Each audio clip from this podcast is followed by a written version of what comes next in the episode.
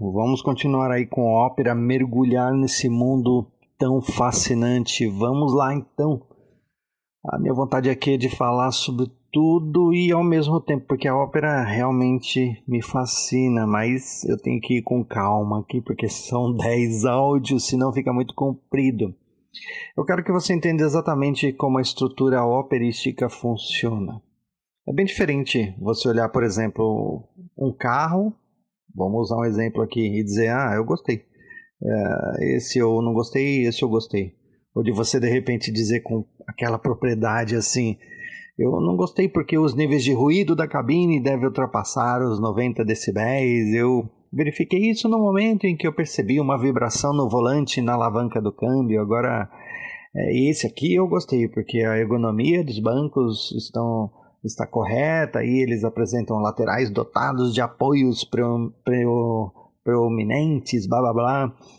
Percebe que falar com propriedade é bem diferente. As pessoas respeitam e admiram aos que entendem um pouco de tudo, não é? Lógico que a gente não vai ficar saindo por aí disparando os conceitos operísticos para todo mundo. Eu não chego em todo lugar, fico falando sobre ópera. É, vai, vão dizer até que eu, eu não bato bem, né? Todo assunto tem que vir acompanhado de um contexto, é lógico. Se alguém citar, por exemplo, que acabou de assistir um musical, você até pode dizer, ah, eu também gosto, principalmente porque num musical os artistas podem figurar vários personagens e eles têm a liberdade de dançar. Porém, eu gosto também de ópera porque eles conservam suas tradições locais e utilizam uma linguagem original de época. O musical pode ser traduzido para várias outras línguas, isso é muito interessante, enquanto que uma ópera, a língua é sempre a original. E isso até me obriga a conhecer um pouco mais de outros idiomas, conhecer o enredo para conseguir entender a peça. E não tira também o brilho do compositor que realmente pensou aquilo exatamente quando escreveu. Então, falar com propriedade, clareza e conhecimento de causa é realmente se inserir num contexto. Assim as pessoas aprendem contigo e não te veem como snob, um fora de contexto. Se formos analisar mais de perto, vamos perceber que o musical, um musical, nada mais é que a ópera moderna. Só que tem algumas nuances aí que os diferenciam. Como exemplo, a ópera é apresentada em casas de ópera e casas de concerto, como o Teatro Municipal. Já os musicais são apresentados em salas de espetáculo e teatros populares menores, por isso que são tidos como espetáculos. Uh, enquanto a ópera é basicamente toda cantada, o musical apresenta uma mescla de canto e fala. Você não vai ouvir um longo diálogo numa ópera, não existe isso. O que tem são os recitativos, mas isso eu vou falar no, depois. Enquanto a ópera priva a originalidade do seu tempo, a, o musical preza por um cenário moderno, efeitos de luzes, equipamento de som, a, instrumentos mais atuais como sintetizadores, bateria, teclados. Numa ópera você só vai ver instrumentos de orquestra. Não existe uma mescla com instrumentos pop, vamos dizer. E como que uma ópera se divide? Em atos. Cada ato é dividido em cenas. Vamos passar para o nosso tempo aqui. Imagina uma novela atual onde você assiste um capítulo. Esse capítulo ele é fracionado em partes iguais, que é entre 8 e 15 minutos. E acabou uma parte, entra a propaganda. Aí volta a segunda parte. E cada parte é dividida em cenas. Pode ser cenas internas e cenas externas. Na ópera não é muito diferente, só que a ópera é formada por somente um episódio. Ele só tem um capítulo, que pode durar entre duas e cinco horas. Uma novela tem duzentos e tantos capítulos lá que dura meses. Para que uma ópera não fique cansativa de assistir, ela é dividida em atos. E Cada ato dura em média 55 minutos, mas não é uma regra. E os atos, por sua vez, são divididos em cenas. Só que não existem pausas entre as cenas.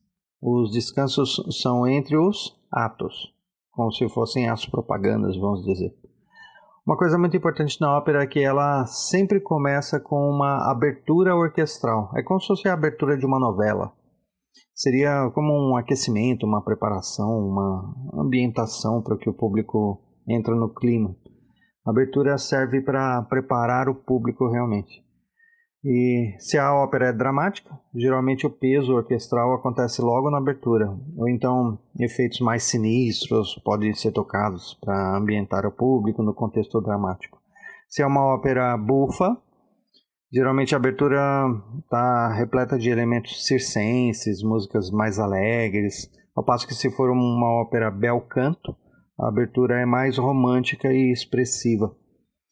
Por fim, temos as cenas, os solos, duetos, trios e quartetos de cantores que chamamos de área.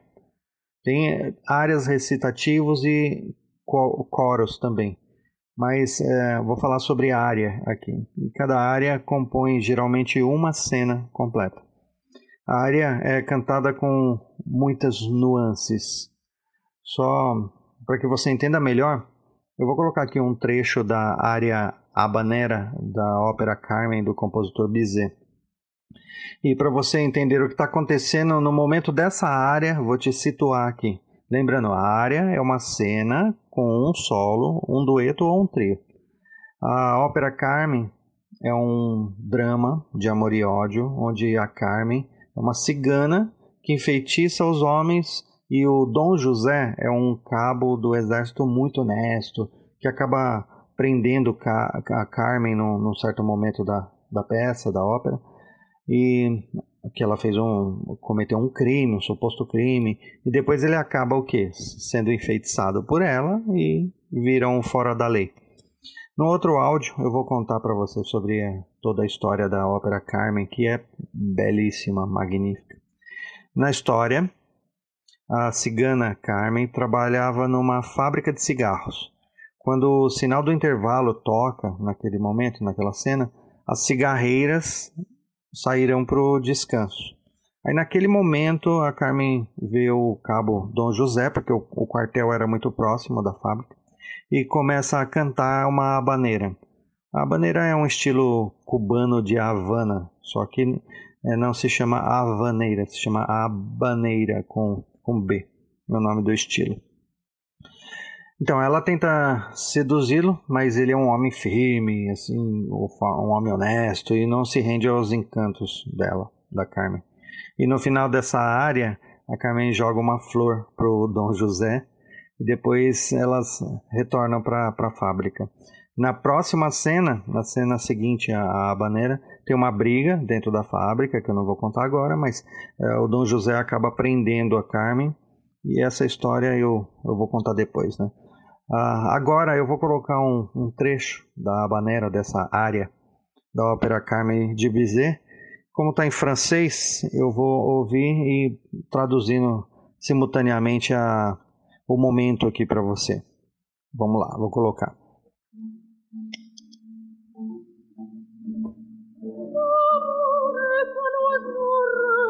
O amor é um pássaro rebelde que nada pode domar. E é simplesmente em vão chamá-lo. Se é conveniente para ele recusar, nada funcionará a ameaçar ou suplicar. Uma pessoa fala, a outra permanece quieta. E a outra que eu prefiro. Ele não disse nada, mas me agrada.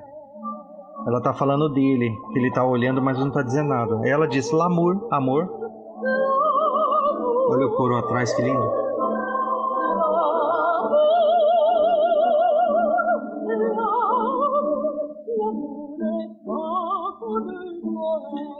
Amor é filho do boêmio. Ele nunca conheceu lei alguma. Se você não me ama, eu te amo. E se eu te amo, então se proteja.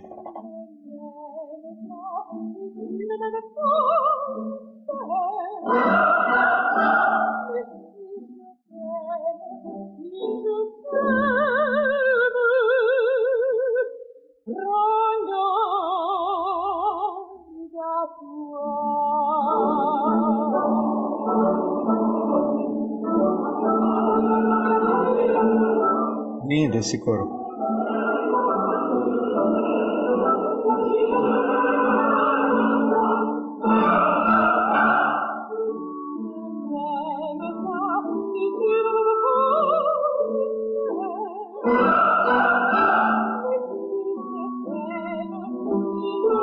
Se você não me ama,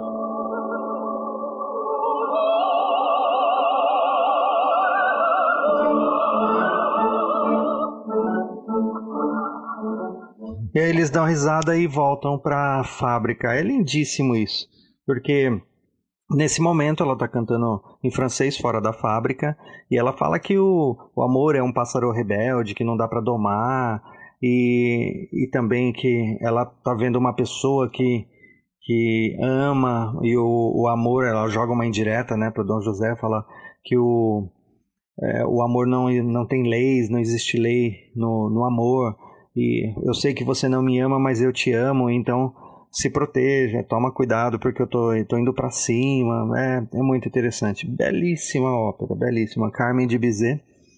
E esse trecho é o trecho da Habanera. É isso aí. Próximo áudio, tenho coisas muito mais legais para vocês. Até lá.